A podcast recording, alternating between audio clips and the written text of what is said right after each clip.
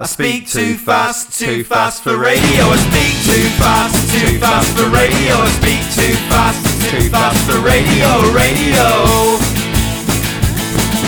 I went for a job at the BBC, but the BBC wouldn't take me. They said my diction and intonation was wrong, and that I belong in a place where I could speak the words as fast as I like because I speak too fast, too fast for radio. I speak too fast, too fast for radio. I speak too fast, too fast for radio, radio.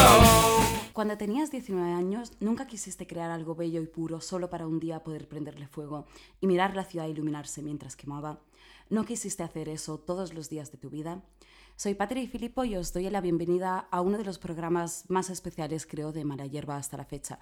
No solo porque hablaremos de uno de mis sellos favoritos, creo que también la razón por la que este programa existe, en cierto modo, sino porque hablaremos de un sello que creo que supo captar como pocos lo, y defender lo efímero y lo pop, el ir a contracorriente y el do it yourself.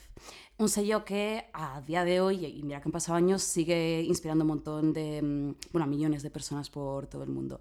Hablaremos de Sarah Records. Y además hoy me acompaña un invitado de lujo, una especie de enciclopedia musical y no musical andante. Qué exageración. que aquí ya lo habéis oído, es Miguel, Miguel acá Federica Puya, bueno, uno de los fundadores del, del Fanzine Stamp y nada, una, una, un personaje mítico, yo creo, de la escena madrileña. ¿Qué tal, Miguel? Gracias. Encantado de estar aquí, encantadísimo. Y bueno, lo, lo primero que quería preguntarte, eh, ¿tú cómo conociste Sarah Records? Bueno, pues la, la verdad es que eh, llevamos unas vidas paralelas, en plan, cuando ellos hacían fanzines, pues yo lo compraba, compraba, digamos, antes de, antes de, de empezar el, el, sello Sara, tanto Matt como Claire, que son los fundadores, eh, pues se dedicaban a hacer fanzines. Y bueno, yo en esa época no hacía fanzines, pero los compraba ávidamente. Porque en esa época, bueno, había una prensa más o menos oficial, que era, bueno, pues el New Musical Express y el Melody Maker y, alguna, y poco más. Pero luego había una escena enorme, enorme, enorme, muy amplia, muy amplia, que era la verdadera independencia, que no tenía cabida en ningún sitio. Entonces había mucha gente, en Inglaterra sobre todo, pero también en otros países, por un poco como reflejo de la influencia, lo que tú quieras llamar, ¿no? Que nos interesaba mucho lo que era esa verdadera independencia. O sea, uh -huh. grupos y sellos que estaban ya empezando, que era, una, era como no era un nuevo punk, pero casi, ¿no? O sea, la gente que desde su casa grababa, eh, sacabas eh, 500 copias, 100 o lo que tú quieras, un flexi, eran flexi sobre todo, hacías tu fanzine y tú hablabas de los grupos que te gustaban, claro. que eran grupos realmente que eran independientes, independientes, independientes y no tenían cabida en la prensa oficial. Entonces había muchísimos fanzines y Claire y Matt hacían dos fanzines que yo los compraba eh, junto con otros más y, y, estaban, los leía o sea, muy ávidamente porque era como la única forma de enterarte y sobre todo si vivías fuera de Inglaterra, imagínate que estaba pasando en esa escena independiente, claro. independiente, y que era muy, muy curiosa, porque veías que surgían, que eran grupos maravillosos, era todo bueno, pero nadie eh, se hacía eco de lo que estaba pasando. Tenías que utilizar ese método alternativo que eran fanzines. Que es una cosa que es maravillosa, incluso, yo creo que incluso en el día de hoy hacen bueno, hace falta fanzines, claro. porque eran, eh, era la forma de expresarte libremente fuera de la prensa oficial y de decir lo que tú quisieras, como tú quisieras, de tu casa, con tu eh, regla, con tu letra set, con tu lo que sea, y a poder explicar lo que tú querías y como tú querías, para el público que tú querías, que eran, claro. pues estos 50, 100, 200, tampoco hace falta tener un público amplio, pero eh, siempre un público que te va a escuchar y lo que tú mm, quieras decir y cómo lo quieras decir. Y yo creo que los fanzines es una cosa que en esa época era esencial, pero que incluso ahora, yo que sé, 30 años después, como no sé cuándo ha pasado mucho tiempo. Mucho tiempo. Mucho tiempo, Hombre, pero... Yo tengo 24 y Sara murió el año que yo nací, así que Pues sí, pon 10 más. 20, 30, Eso, por sí, 30, 30. O sea, incluso ahora, 30 años después, creo que son esenciales, ¿no? Yo, yo apoyo muchísimo la escena um, fancinera antes y ahora, porque siempre es necesaria, o sea, siempre, siempre, siempre es necesario. Uh -huh. A mí me encanta, eh, incluso en el 2019, comprar fanzines y leer fanzines. O sea, me parece todavía mágico, ¿no? Que haya gente que sea capaz de hacer eso eh, así en su casa, mmm, expresar sus sentimientos y, bueno, sin importar que lo leamos 50-100, pero que son, es esencial claro. que haya una escena underground verdadera, ¿no? eh, incluso en el día de hoy. Y, y- y en esa época, pues también existía. Entonces ahí empezaron Kerry y Matt, y luego a partir de ahí empezaron eh, un poco, pues, eh, pues esto, se juntaron los dos, imagínate, los dos fancineros juntos, pues aquello era un matrimonio, Ya. vamos, perfecto. Y mm, empezaron a, a sacar eh, eh, esa Records. Y claro, para mí fue una, una especie de extensión de donde estaba antes fanzines, a claro. seguir eh, con, con, comprando lo de Sara, que era, pues realmente era el, sueño húmedo de cualquier fancinero o fancinera, ¿no? Era maravilloso ver con lo- y que todo lo hacían, todo, todo, todo era precioso, todo era maravilloso. eh, bueno, fue una escena y, un movimiento, la verdad es que em, fue muy bonito, fue en esa época, porque, lo repito, era, era, era la, la verdadera independencia, o sea, hacer las cosas sin dinero, sin apoyo, solamente con iniciativa, solamente con ganas y con, con buenos grupos también, claro. Pero, pero fue una escena maravillosa, sobre todo porque era un, era un momento muy, muy difícil. Muy difícil. Políticamente Inglaterra estaba Margaret Thatcher, estaba a derecha, era un momento muy político, muy, muy, muy complicado. Y también socialmente, ¿no? Porque ellos vivían en Bristol, que era, que no era Londres, vivían, bueno, era, si vieras la, donde ellos hacían el, el, el sello esa record, Era, un cuartucho, ¿no? era, era, una- era la parte de abajo de una casa que realmente era una habitación y poco más, Claro. con cocina todo allí dentro. O sea, era una cosa como parecía. Y, y- de, ahí, de ahí. Parecía increíble que de ahí saliera esa Records, ¿no? O sea, que no, era, no había ni siquiera, no era. Bueno, cero infraestructura, o sea, no era nada, era una cosa que nació realmente como una extensión, lo que decía antes, de, de la verdadera independencia, y realmente fue la verdadera independencia. Se hacían todo eso desde, desde un bajo de su casa, eh, húmedo, mm, eh, eh, era, era como... Todo en contra, ¿no? Se supone. Sí, todo en eh, contra. Y además, y además encima, en, en- en Inglaterra de, de esa época, porque ahora mismo todo se, mit- se mitifica mucho, ¿no? Claro. Ah, esa record. Pero hace 30 años en Inglaterra, en Bristol, hacer ese tipo de cosas era, una, era un locurón. Eh, O sea, la gente te insultaba por la calle. O sea, iba- ibas a las tiendas a comprar discos de Sara y te insultaban en la tienda. o sea, que era una cosa como decirle como, "Guau, mira este, saco, mira, ha pedido Claro. el disco de, yo qué sé, nada salir de ahí. ¡Ah, qué gilipollas! Te lo echaban en la cara, ¿no? O sea, te dabas hasta corte comprar los discos. Era, era, era una cosa muy... mm, Ibas de incógnito, ¿no? Ahí con la, la nariz falsa. Sí, sí, sí, no, en serio, en serio, ibas a comprar un disco... voz grave de... Sí, sí, no, era, era, era- así de, de chungo, porque claro, era una época en la cual pues empezaron grupos americanos, ¿no? Estos Claro. de, de música macho, eh, Mudhoney, yo qué sé, eh, Jr., era, era, era, era lo que, era lo que realmente estaba, era, todo, era como, era una escena como muy, muy machificada. Y de repente vienen estos pobres con sus grupos así, que, que, que realmente tampoco eran tan, tan ñoños, o sea, que eh, había una, mm, una escena política debajo de Exacto. todo lo de esa Records que era alucinante alucinante. Pero mm, estaban como un poco considerados como, como eso, como lo ultrañoño, lo más, en una escena como, como muy... ¿no? Acariciando gatitos y saltando. Algo así, que, que ta- tampoco era así, o sea, tampoco era Claro. así para nada, para nada. Era, era, había una- un, un fundamento político eh, enorme Exacto. debajo de todo eso, ¿no? A veces tampoco tan debajo, o sea, muy, muy evidente, ¿no? O sea, oías eh, You Should All Be Murdered de Elsie Day y es clarísimo, o sea que... Pero bueno, pero esto la prensa era, era así un poco, pues esto, muy... Está todo muy, machi, muy machificado, ¿no?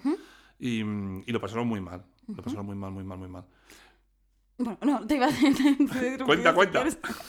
No, te iba a decir que enseguida justo, o sea, creo que has tocado como todos los temas eh, así por encima que, que vamos a tocar, que es esto, eh, la oposición prim- primigenia que tuvieron con la prensa, prensa el tweet, eh, la política, etc.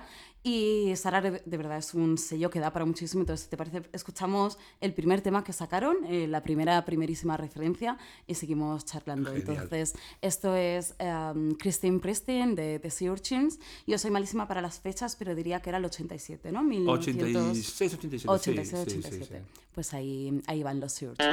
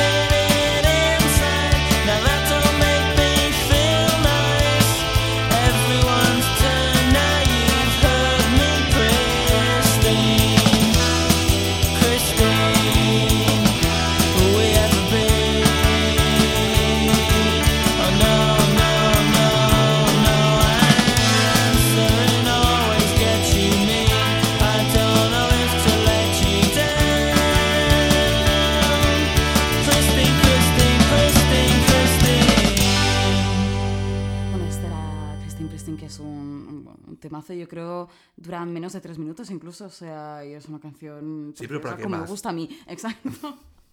De hecho, el- me hacía mucha gracia porque el recopilatorio de Even As We Speak se llama eh, A Three Minute Song is One Minute Too Long, ¿no? Es como, ¿para qué necesitas más de dos minutos? Sí, sí, no, no, no. La verdad es que eh, son realmente es como bombas. eh, son pop en esencia, pero que son, van más allá. Que es, es, es como. eh, o sea.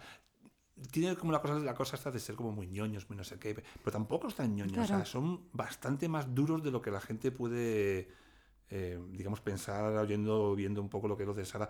Eh, es- se, se le puso el estigma ese, pero, pero son canciones muy, muy, muy, muy, muy duras, ¿no? O sea, o sea, esta de Christine Christine es, es psicodelia, o sea, esto lo sacan en un sello de, en vez de Sara, lo sacan en un sello de esto de psicodelia y hubiera... Colado. Colado y tenían, y luego, que no nos dará tiempo a escuchar, pero tenían muchos grupos mm, bastante duros, es decir, y pre-shoegaze, etcétera, o sea, que hicieron, ¿sabes? Que no Sí, era sí, todo sí, este...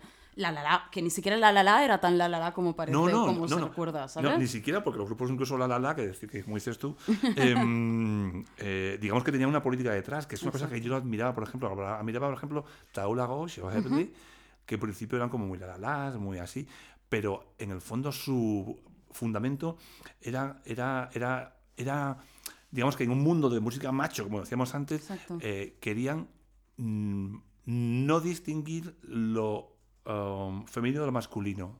Entonces, ellos eran chicas con pelo corto.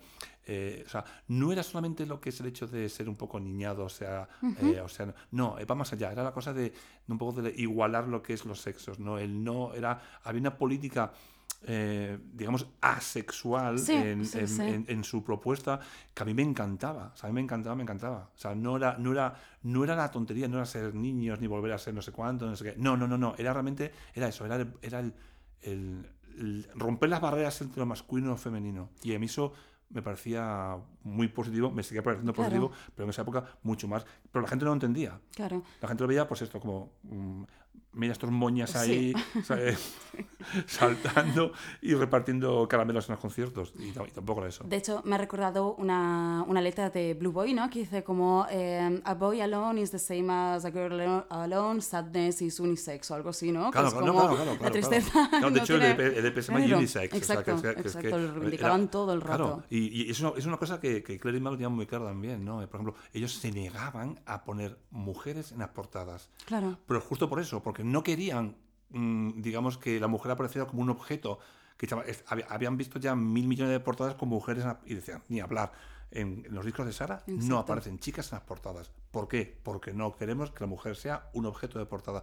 Y, olé, Exacto. eso es una cosa también que tenían, tenían, tenían, la verdad es que tenían unas cosas que eran muy, muy curiosas, así como, como principios, ¿no? Y, y, y ese era uno de ellos que a mí me, me encantaba, el hecho de eso de, de- de negar a poner a la mujer en la portada porque no quería que se convirtiera en eso, el típico objeto pop de chica en la portada, ¿no? No. Claro. Y nombrabas Heavenly y yo de hecho yo llegué a Sara Records gracias a Heavenly pero de otra manera. Es decir, un día descubrí, estaba, me gustan mucho los campesinos a mí, ya de mi generación, y un día estaba mirando como sus B-sides y no sé qué y escuché una que se llamaba Seas de Heavenly Option y la puse en Facebook en plan, wow, no conocía este temazo de los campesinos y alguien me puso, hostia, ¿has escuchado la versión? O sea, yo, eh, la original, que es la de Heavenly. Yo ni sabía que, que Seas de Heavenly Option era una versión de Heavenly, ¿no? Entonces a partir de ahí pues me, me empecé a meter más en el rollo. Y te hablo hace muy poco, cinco años o seis. Y para eso, para que veas eh, un poco el salto generacional, es decir, yo he llegado a través de una fuente secundaria, ¿sabes? A través de un grupo que hace una versión de esas records, entonces ya sí tal llegas, pero yo había escuchado Mice y, y poco más. Claro, claro. Hombre, claro, la- hombre, son, son 99 eh, discos, ¿no? ¿no? Entonces, claro, o sea, hay, hay de todo. Pero eh, la, la verdad es que está muy bien que hayas llegado a Heavenly a través de una versión, porque a mí me pasa igual, incluso Claro. yo ahora, eh, digamos que estoy descubriendo cosas de los 60 a través de Gracias versiones que no sabía que eran versiones. O sea, que todos, todos hemos llegado, lo bueno es llegar un poco a la fuente a través Exacto, de, exacto, poco a través poco. de, de un, de un sitio bueno. O sea, que, que- que eso es normal.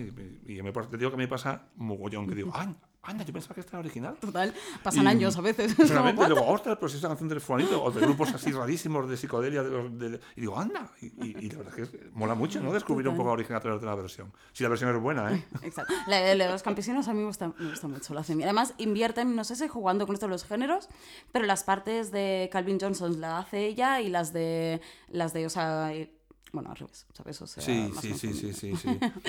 Y mm, bueno, no, te iba a decir, si te parece, ponemos a Heavenly, que es Our Love is Heavenly, esta las, las escogió tú. Ah, genial, Eh, genial. Yo decir que me gustan más los Heavenly un poco mm, más rollo Attack Girl y tal, pero también los del principio... Sí, sí, Bien, eso, eso fue, sí, eso fue. A mí me gusta, fíjate, me gusta mucho más al principio, porque al principio empezaron como Ta- Tarula Ghost, ¿no? Que eran Claro. como, como más ruidosos, empezaron otro sello, eh, eh, 50 Cent Third, un sello de Escocia, y eran como mucho más ruidosos, y eran, era la época esta de, pues, los shop assistants y cosas así. Y, y, era- y era- y los directos eran alucinantes, porque eran, o sea, realmente eran como repartían caramelos y era una cosa que como era una cosa como muy muy muy ruidoso muy ruidoso pero a la vez como muy infantil y, y bueno, muy- y lo, lo- lo- lo que dije antes mucha gente no entendía nada, Nada, claro. se quedaba un poco era como los como los los, los, los BMX Bandits ¿no? de la época igual la gente no entendía nada la gente veía mira estos idiotas eh, ahí repartiendo caramelos o este con un muñequito ahí en el micrófono no entendían nada Claro. la gente no entendía nada nada nada nada y era una propuesta como muy eh, BMX Bandits y esto pues eh, parecían esas o sea, no era volver a la infancia, era más allá que eso, ¿no? Y mm, ya te digo que se llevaron muchos, muchos palos por, por, por culpa de, pues, de, esa, de esa actitud Claro. un tanto infantiloide que, que tampoco eran infantiloides, tío. O sea, era, era un grupo de, de- metían una caña en directo y eran buenísimos, pero la gente es así de bruta. Así es. pues esto es Our Love is Heavenly, de Heavenly.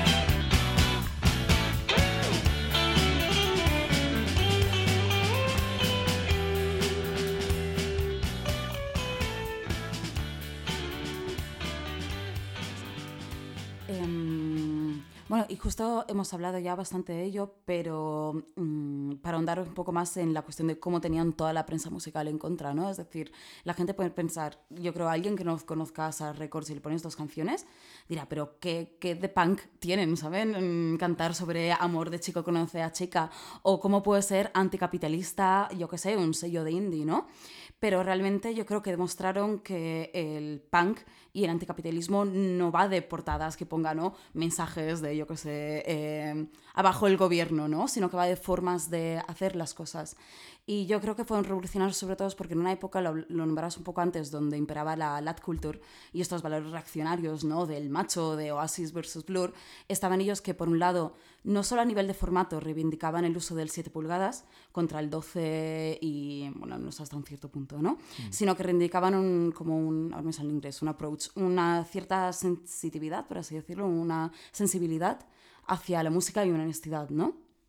Sí, vamos, el- la evolución de Sara como sello es muy, muy curiosa porque, claro, cuando empezó, pues eso, empezó con todo lo contra, ¿no? Eh, político, social, eh, bueno, a la gente que le gustaba que compraba Sara, todo al principio, eh, y antes también, ¿no? Se llaman los anoraks. O sea, no, ano- Sí, Anorak City. Anorak Music era, era, era, era un insulto, porque realmente era como esto, era como, realmente tampoco era tanto así, o, a veces sí, no sé. La gente que iba a conciertos de esta gente, pues sí, eran, iban así como muy.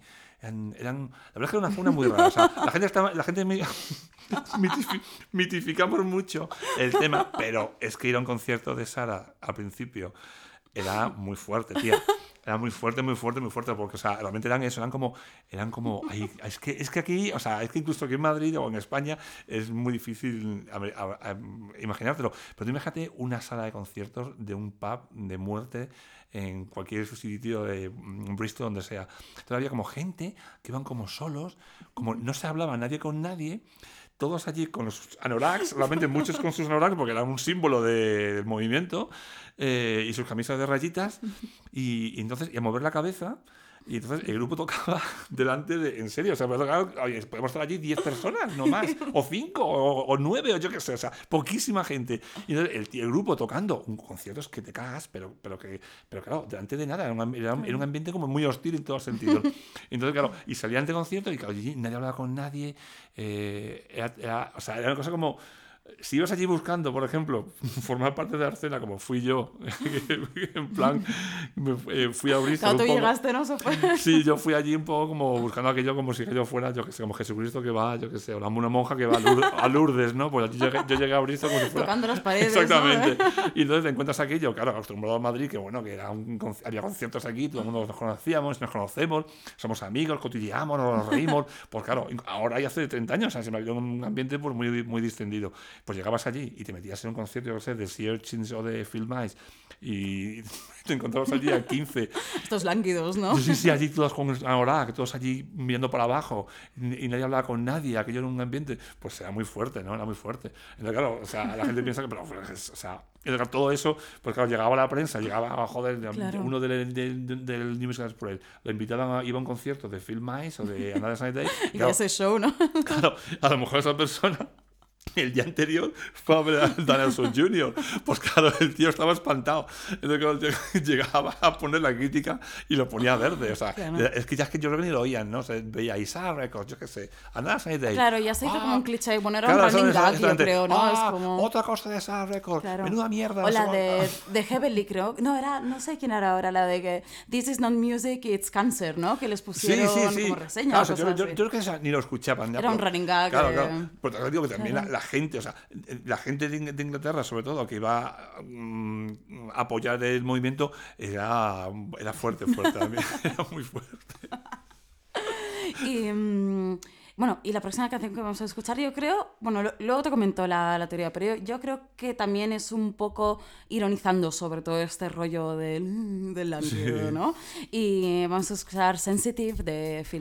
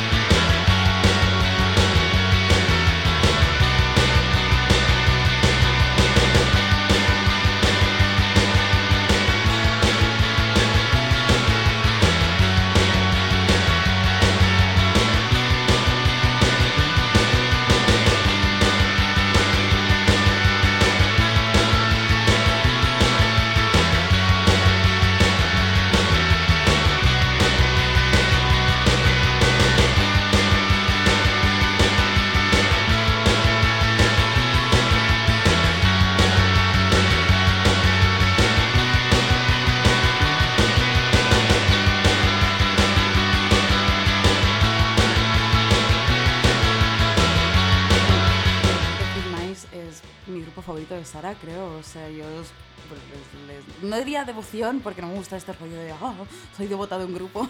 A mí pero sí, me gusta sí, muchísimo, sí, Joder, es que Mice es lo más. De, de hecho, fíjate, Mice, aunque esa canción es muy bruta, así es, es, pues salvaje, pero luego el tío es hiper lánguido. O sea, el tío es como la imagen de Sara. O sea, tú, el Bobby Rotten este, eh, en realidad y, en- y es, es la es la es Sara. Mm, En personificado, en ¿no? persona, o sea, es, de es así lánguido, así no sé cuánto. Aunque luego, claro, que luego. Pero fíjate, el tío es de. A mí, a mí me encantó también la evolución, porque eh, eh, la, la evolución de, de Phil Mice es paralela a la evolución de sea, empezó sacando cosas lánguidas, esto, no sé qué, Claro. el Emma's House, no sé qué, y, mm, y, y la gente ponía verde, ah, qué ñoño, que no sé qué. Pero luego, cuando empezó un poco a hacerse más experimental. A mí son los de- filmáis que más me gustan, los de Missing the Moon Missing o the Moon. Galaxies, o sea... Eso, eso, eso. me Luego ya la gente, eso. o sea, pasar, de pasar a decir que puta mierda a, a- a- a- a la, prensa. ¡Oh, qué maravilloso! La prensa le encantaba. O sea, los últimos discos de Mice, la- claro, eran más experimentales, era, era, era, era, era otra cosa. Claro. Y, y vendían mogollón. O sea, de hecho, eh, una, una de las cosas que Sara odiaba mogollón eran los, los, los maxis, los 12 pulgadas, ¿no? Odiaba. Ellos al principio la filosofía suya era solo, solo singles, ¿no? Eh, y y, eh, para ellos los 12 pulgadas era el diablo. Eh, los LPs...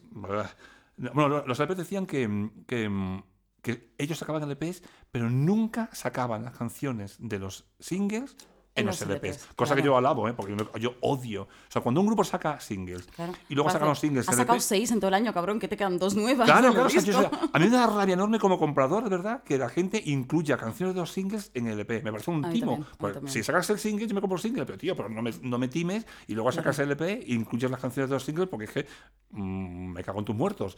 O sea, sí, claro, o sea, es que no, no, no, no. Por cierto, por esta gente, la- de, de las cosas buenas que tenían como filosofía era eso, era sacar singles y luego LPs y no incluirlos. Pero claro, luego mm, lo típico, ¿no? El mercado aprieta, etcétera, etcétera. Claro. Y entonces empezaron a sacar 12 pulgadas, que para ellos vino muy bien para filmáis, porque de tu Missing the Moon, todo esto, con 12 pulgadas, que sonaba mm, fenomenal. Y, mm, pero claro, para ellos fue una especie como de venderse, venderse un poco a, Claro. a la industria. Bueno, luego, sacar compacts para ellos fue, eh, mm, como para ti, para mí, eh, vamos, mm, rajarnos el cuerpo 40 veces, porque ellos se van en contra de los compacts. Para ellos los compacts al diablo. total. Pero también tuvieron que sacar compacts, incluso Claro. CD singles, que ya era como, ah, era el colmo, ¿no? Porque- Luego siguieron llorando, ¿sabes? Montando como la... Sí, sí, claro, o sea, claro, a ellos lo, lo que les molaba era el rollo, pues esto, indie verdadero, o sea, coger en casa, doblar las portadas, meter el disco dentro, Claro. contestar cartas una por una, que tú imagínate si sacas 500 singles, vendes 500 singles y contestar a 500 personas, pues ellos, ellos tenían, la, eh, cogían y en, siempre, siempre que recibías un single de Sara, era una carta. Hola, no sé qué, gracias por comprarlo. Tú hacías preguntas a lo mejor y ellos te contestaban. Pues. Era, era, era, encantador también recibir un disco con una carta de Scary Matt, eh, aunque sea gracias por comprarlo o lo que sea, pero era encantador. Pues eso lo hacían siempre. Entonces, eso era lo que les molaba. Entonces, claro, mm, romper un poco esa dinámica y venderse, entre comillas, al mercado Les gustó. eh, les costó. Pero también, claro, también tenían presiones de filmar, también filmáis, también el grupo Claro. también quería crecer, ¿no? O sea, estaría un Claro. poco harto de sacar single y quería tampoco un poco, pues, ser fam- más famoso, ¿no? Claro. Y, entonces, claro, al final fue un poco de tira y afloja, que, mm, ellos aflojaron más que tiraron. y, mm, y- pero claro, lo bueno que Filmáis logró el reconocimiento. Yo me acuerdo que Filmáis eh, tocaron incluso, yo los vi, los vi muchas veces, pero al final de ya de todo más o menos, los vi tocando con de teloneros con, con Pale Saints. Hicieron una gira con Pale Saints y fue Precioso. porque era como la época de la Pale Saints, de la época más chula de Pale Saints, con la época más experimental, más esto de Filmáis. Y me acuerdo, ese concierto fue uno de los conciertos más alucinantes que yo recuerdo de mi vida. Fue maravilloso. Entonces, claro, fue pues todo eso, ¿no? Fue un poco la evolución, un poco del sello de pasar de ser así, de a hacer. Y, Claro. y igual, de pasar a ser un, un grupo pequeñito, pues más de eso, más experimental, de pasar a poner verde a Sara y a Filmáis, a al final la gente decir que era la bomba, que era maravilloso, vender muchísimo más Claro. y decir que Filmáis eran como la quinta esencia de la música. O sea que mm, Fue fueron, dos, dos, dos recorridos en paralelo muy, muy curioso. Y pues ahora cambiaremos un poco de tono, por así decirlo. Vamos a escuchar eh, dos temas. Como vamos un poco cortos de tiempo, les voy a poner seguidos a piñón. Entonces, no os mováis. Eh, de Porque lo que decíamos, Sara no solo sacaba, o sea, incluso todo lo que era más alegre o mm, típico pop no era tan alegre como parecía, pero también sacaban cosas muy cañeras, como las dos siguientes que vamos a escuchar. Bueno, la segunda no tanto, pero la siguiente seguro, que era Boy Racer, que a mí me flipan. Me hace mucha gracia eh, el Stuart Artensor que sale en el, en el documental, que ahora es vaquero, ¿no? Claro, ahora vi- Ahora vive, es con vi- las vive en. Estados Unidos y tiene un sello eh, muy importante. Emotional uh, Response se llama. Ah, de- ¿Es de él? Claro, claro, claro, lo lleva él, lo lleva él. lo Ah, lleva pues él. mira. Sí, sí, sí. O sea, to- toda la cosa esta que saca él de Mick eh, Travel y todo. Ah, no todo eso lo saca él desde, desde Estados Unidos, claro. Pues vamos a escuchar Boy Racer, mm, el, el- eso, Boy Racer y eh, The Wake, que a mí también me gusta mucho. Es verdad que The Wake eran un poco diferentes, pero justo la canción que he, escucha- eh, que he escogido eh, no es más rollo Sara típico, pero bueno, ahí va.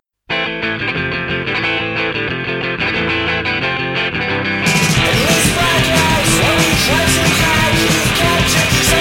out of lights and run with you. Something you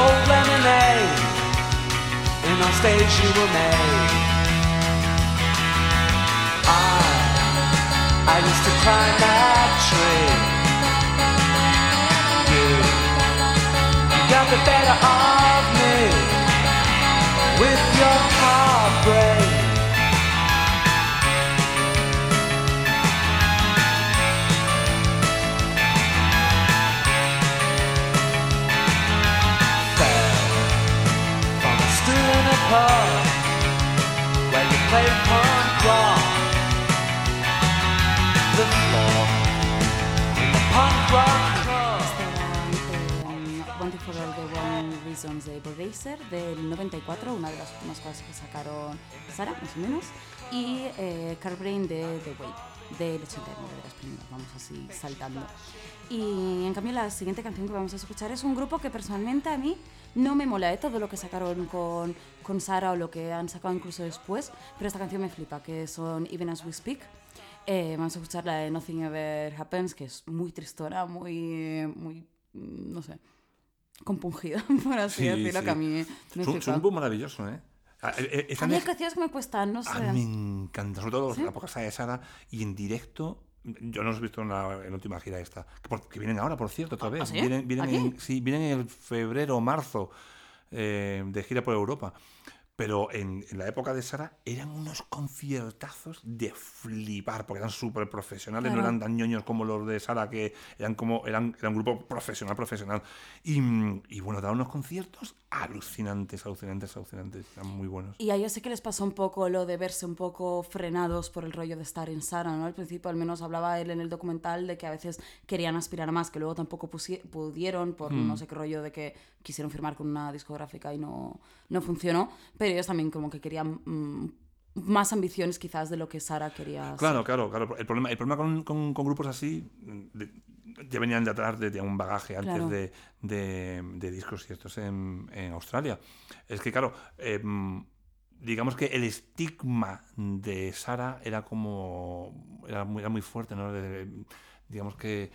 eh, pues eso era, ah, un grupo de Sara, ¿no? Era como ya como, ah, entonces, Claro. eh, eh, igual a ellos le, les digo que eran muy profesionales, eran buenísimos, y mm, igual, y fíjate una tontería, pero igual eran como muy grandes para para el sello en ese momento, ¿no? Entonces, por eso dices tú, igual ellos Claro. querían más de lo que el sello podía proporcionarles, que tampoco podía, o sea, ellos tampoco eran manager ni nada, ellos querían a sacar Exacto. lo que les y- gustaba. Y, lo que podían y lo que Y lo que, querían. no, eran- era genial porque sacaban lo que le gustaban, que era genial. O sea, tener cantidad de grupos guays que puedas sacar Claro. lo, lo que te gusta a ti, eso es maravilloso. Y como- es como The Wake, ¿no? un grupo que era de los 80, que sacaron cosas súper. Con Factory. mm, con Factory, así. Y de repente dije, oh, pues me mola sacar este grupo. oh, y, y, y, joder, genial. Joder, imagínate si tuviera tú y yo un sello y pudiéramos sacar lo que nos gusta y fuera todo así de bueno. Era, Claro, o sea, era, un era- sueño. era- era un sueño, un sueño hecho realidad.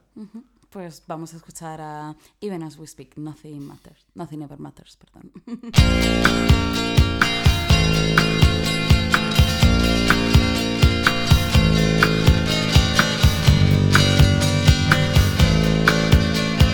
Standing on the station, looking down the line. There's only one train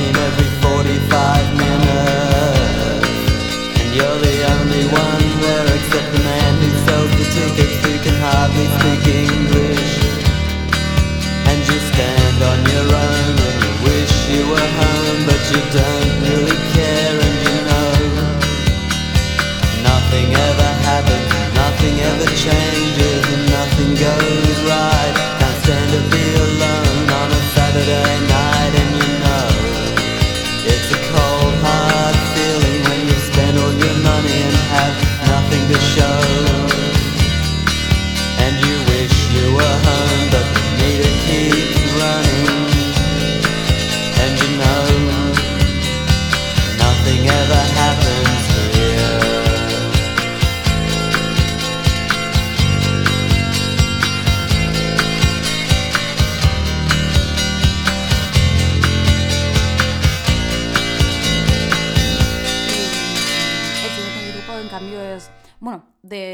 La gente creía ¿no? que, que Sara era un poco, no sé tú que estuviste en la época, pero ahora como cuando lo veías desde fuera, creo, un oasis en Inglaterra, ¿no? Como si todos los grupos fueran de Bristol, pero realmente sacaron muchos grupos de fuera, unos los australianos, Even Now to Speak, y el próximo que vamos a escuchar, que es East River Pipe, que era eh, estadounidense, ¿no? Sí, claro, fue, también, también fue, un poco el...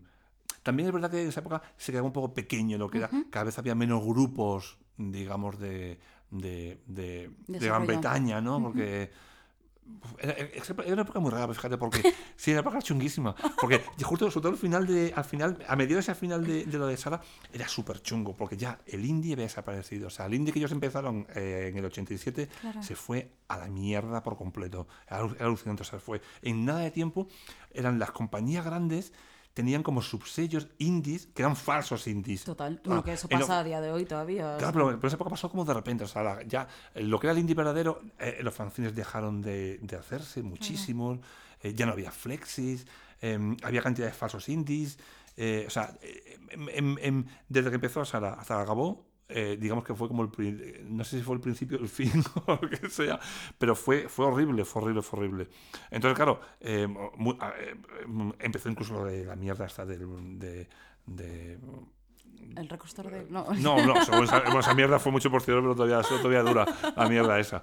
Em, pues la, la- la lucha está de grupos de Inglaterra, no sé cuánto, entre ellos, Oasis. Ah, vale, y Oasis eso, Blur, claro, Blur, claro. toda esa tontería. Eh, fue, fue una época horrible, fue una época horrible. O sea, yo me acuerdo que ya a finales de, de lo- de- de la época de Sara estaba todo el ambiente súper contaminado. Ya no había indie, o sea, había desaparecido. Una pena. Ya no había. Los sellos estaban ya todos ahí como.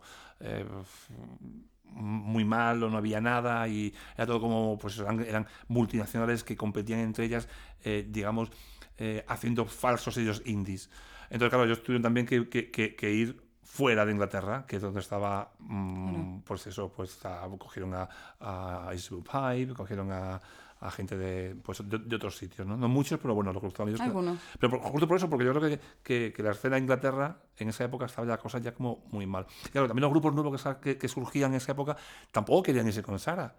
Claro. Querían irse con el sello falso de la UEA o con, el- la, o con la marca blanca indie de tal, que había un mogollón, porque ahí es donde estaba el dinero. Claro. Entonces, claro, ya, ya em, digamos que todo, en cuanto hay dinero, todo se va a la mierda. Entonces, en esa época, digamos que las multinacionales estaban ya em, todas a por la pela y todas a por, a por, la, a por la cuota de mercado indie. Y, claro, y los grupos también. O sea, salía un grupo y el grupo pues se iba, pues esto, pues, pues fuera. a triunfar. y, y ellos iban pues, a coger gente de fuera. Por ejemplo, pues esto, Easy Blue Pipe, que, eran, que era un, un- un chico rarísimo. Bueno, que fue, fue vagamundo y todo, estuvo Sí, claro, las claro, calles, claro, claro. era- En, en esto, en, en, en- Brooklyn, en, Nueva y, York. y en Nueva York, claro. Y, y que era maravilloso, era como esto. porque- y, y- y claro, ellos les ha encantado de sacar cosas de Pipe porque era mucho, muy, de nuevo, que es su rollo, ¿no? O sea, el, el verdadero indie lo- o lo que quedaba de, de ello. Pues vamos a escuchar eh, Israel Pipe, esta es ah, My Life is Wrong, que es un, un temazo muy de llorar.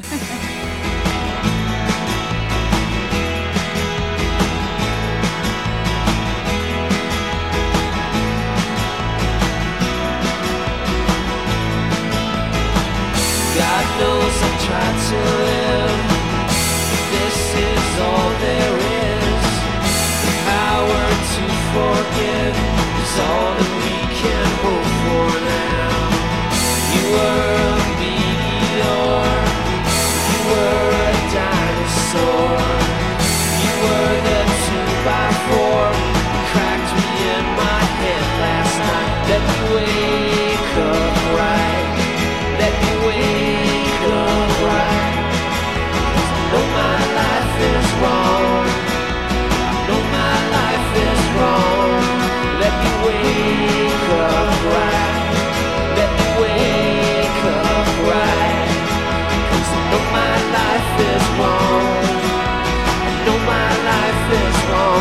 You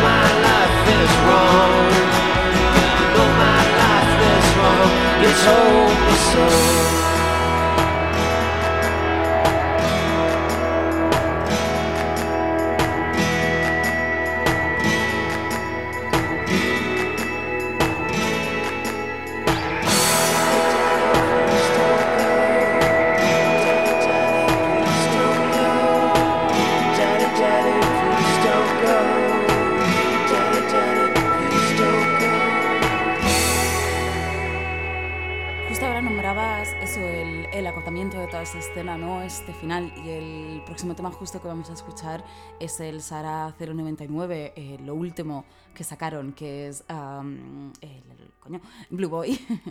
que también antes cuando hablábamos de lo político, o sea, Blue Boy era súper política también. Blue es Boy era muy, muy, muy, muy político, muy, muy muchísimo, muchísimo. La de Clearer, que es como todo un alegato con eh, contra restricciones para, bueno, de, de- de- de- de la comunidad homosexual, etcétera, de Inglaterra, ¿sabes? O sea, y esta Dirty Bags es que Hombre, el cantante de Blue Boy era un activista gay, Claro. vamos, entonces era, eh, era muy concienciado con la causa LGTBI de la época y, y- y los ponía, o sea, que era... Que, y, y, bueno, a mí Blue Boy de los grupos que más me gustan de Sara, o sea, de lo- hay muchos me gustan mucho, pero Blue Boy mm, es que es especial. Es encantador, más que incluso en directo era buenísimo. Era, también era, era un poco, pues esto, era una sensibilidad tremenda, pero a la vez una fuerza tremenda. Y, y todo lo que grabaron era maravilloso. O sea, es que no hay nada de Blue Boy que fuera mm, chungo, malo, mediocre. Siempre maravilloso, maravilloso.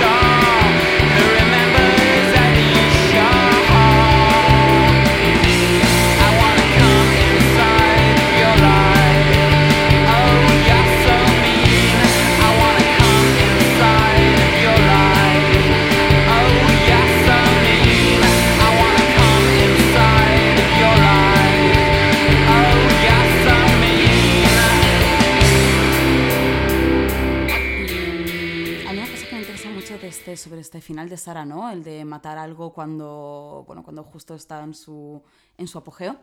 Es que luego, de hecho, o sea, el efecto ha tenido una especie de efecto rebote, que es como no han vuelto, we don't do encores, ¿no? Es que como no han vuelto a editar nada ni a hacer nada, la gente se ha vuelto loquísima con los precios y es como, o sea, mm, vamos, te puedes comprar una casa si vendes toda tu colección de Sara Records, ¿no? Eso es lo peor. O sea, lo peor, lo peor es el choricero de Skill. Eh, es, es una cosa espantosa porque. Mira, el otro día viendo porque ellos también sacaban, eh, aparte de los discos, que eh, sacaban eh, newsletter. Entonces las newsletters eran muy graciosas porque contaban un poco la película de los grupos, lo que hacían, bla, bla, bla, plan, ah, pues mira, las giras y también sus arengas así sociopolíticas, ¿no? Se cagaban en todo, no sé qué, porque eran como muy, estaban muy concienciados, ¿no? Entonces era, era- y, y había una, eh, hoy, eh, recopilando cosas así porque no lo veis, pero me, me he traído aquí parte del archivo Bueno, secreto vídeo con un, un alijo de para ver, para, joyas. claro, para ver cosas, porque para ambientarnos, ¿no? Entonces, eh, eh, mi- mirando la, eh, una newsletter que me, que me hizo mucha gracia porque eh, eh, tuvieron que hacer, eh, pues esto, rebajas. Porque claro, no vendían. Entonces, sí, sí, sí, en, en, en una de las newsletters, a ver, no sé cuál era, estaba- lo estaba leyendo, ah, esto, este era, en, la número 5 de octubre de 93, te dice, ¿lo ves? Dice, Sarah Grand Warehouse Clearance Sale. Sale. Porque como no vendía suficiente, pues lo rebajaban a. Vais a flipar, ¿eh? Lo rebajaban a eh, 1,50 eh, libras cada disco o 5 por. eh, no, espérate, estoy un, un poco imbécil. Estoy aquí, estoy aquí espesito. No, o sea, eran eso, 1,50 Por disco. por disco. O sea, imagínate. O sea, que es que era una auténtica. Pero, No, pero te claro, sale más barato que fumar, ¿sabes? Exactamente, o sea, unos 50 libras cada, cada, sin, Claro. cada single de esto. Es que eso. Y, y- pero claro, lo que pasa es que, claro, luego al final pues, se hizo un poco el mito y la gente empezó a especular con la cosa esta. Y la gente. sube- aunque, aunque el mercado, fíjate, disquerible mm, sube y baja. O sea que eh, hubo un momento que estaba por las nubes y yo no sé, la, verdad es que la verdad no sigo mucho a- la tontería esta de. Es que pero, pero sí, la verdad es que le- la gente se ha vuelto. mm, lo- también, claro, eran ediciones limitadas. Entonces, claro. Claro. eh, bueno, por eso, ¿sabes? O sea, que intentaron como que, o sea, que ellos llevaban, o sea, yo, eh, eh, eh, ellos estoy segurísimo, bueno, estoy tan seguro, que deben estar eh, mm, mm, odiando a cada persona que en discos vende una copia de Y, Christine mm, Christina a no sé cuántos ya, 200 entonces a euros, yo no sé, no me acuerdo. Lo que me mola es que hace, justo para contrarrestar esto, hace un par de años pusieron todo el catálogo en Bandcamp. Claro. Para que te lo puedas comprar la escucha, porque es decir, ellos decían en una entrevista, decía Matt, que si, si esto tiene como consecuencia que no puedas escuchar lo de Sara, no tiene ningún sentido. O sea, ellos lo hacían tan barato al principio para que todo el mundo lo pudiera escuchar. Y entonces decían, y si sigues queriendo pagar 700 libras por un single de Pristine Christine, lo que te interesa ya no es escucharlo, sino es otra cosa. Claro. Entonces el que quiera escucharlo lo tiene en Bandcamp a una libra, ¿sabes? Y, y- y también ahora están reeditando cantidad de cosas, ¿no? Está reeditando también, Sí, lo de pero y sí, a otro, ¿no? Licenciando, no, exactamente justo. Pero tú imagínate, por ejemplo, estás en tu casa y entonces tú a a las 5 de la mañana poniendo, doblando portadas y poniéndolo en plástico y esto, y vendes el disco a 1,50 para que venga ahora un imbécil y lo ponga en, en discos a, a 300 libras. Claro. Pues piensas, pero bueno, pero ¿esto qué es? O sea, eh, Lucrándote mazo a costa de... exactamente. sí. Entonces, desde aquí, no muy grande a Discogs. No, que Discos. Mira, de hecho cerraremos con una canción que igual le viene muy bien a Discos, que es You Should All Be Murdered de, de Another Sunny Day. Es decir, todos los que compráis, especuláis, no los que compráis, los que especuláis en Discord, You Should All Be Murdered. No sé si quieres añadir algo. Bueno, muchas gracias, Miguel, por haber estado aquí. Un placer. encantadísimo, encantadísimo. Y nada, entonces muchas gracias a vosotros por habernos escuchado. Eh, os dejamos con Another Sunny Day.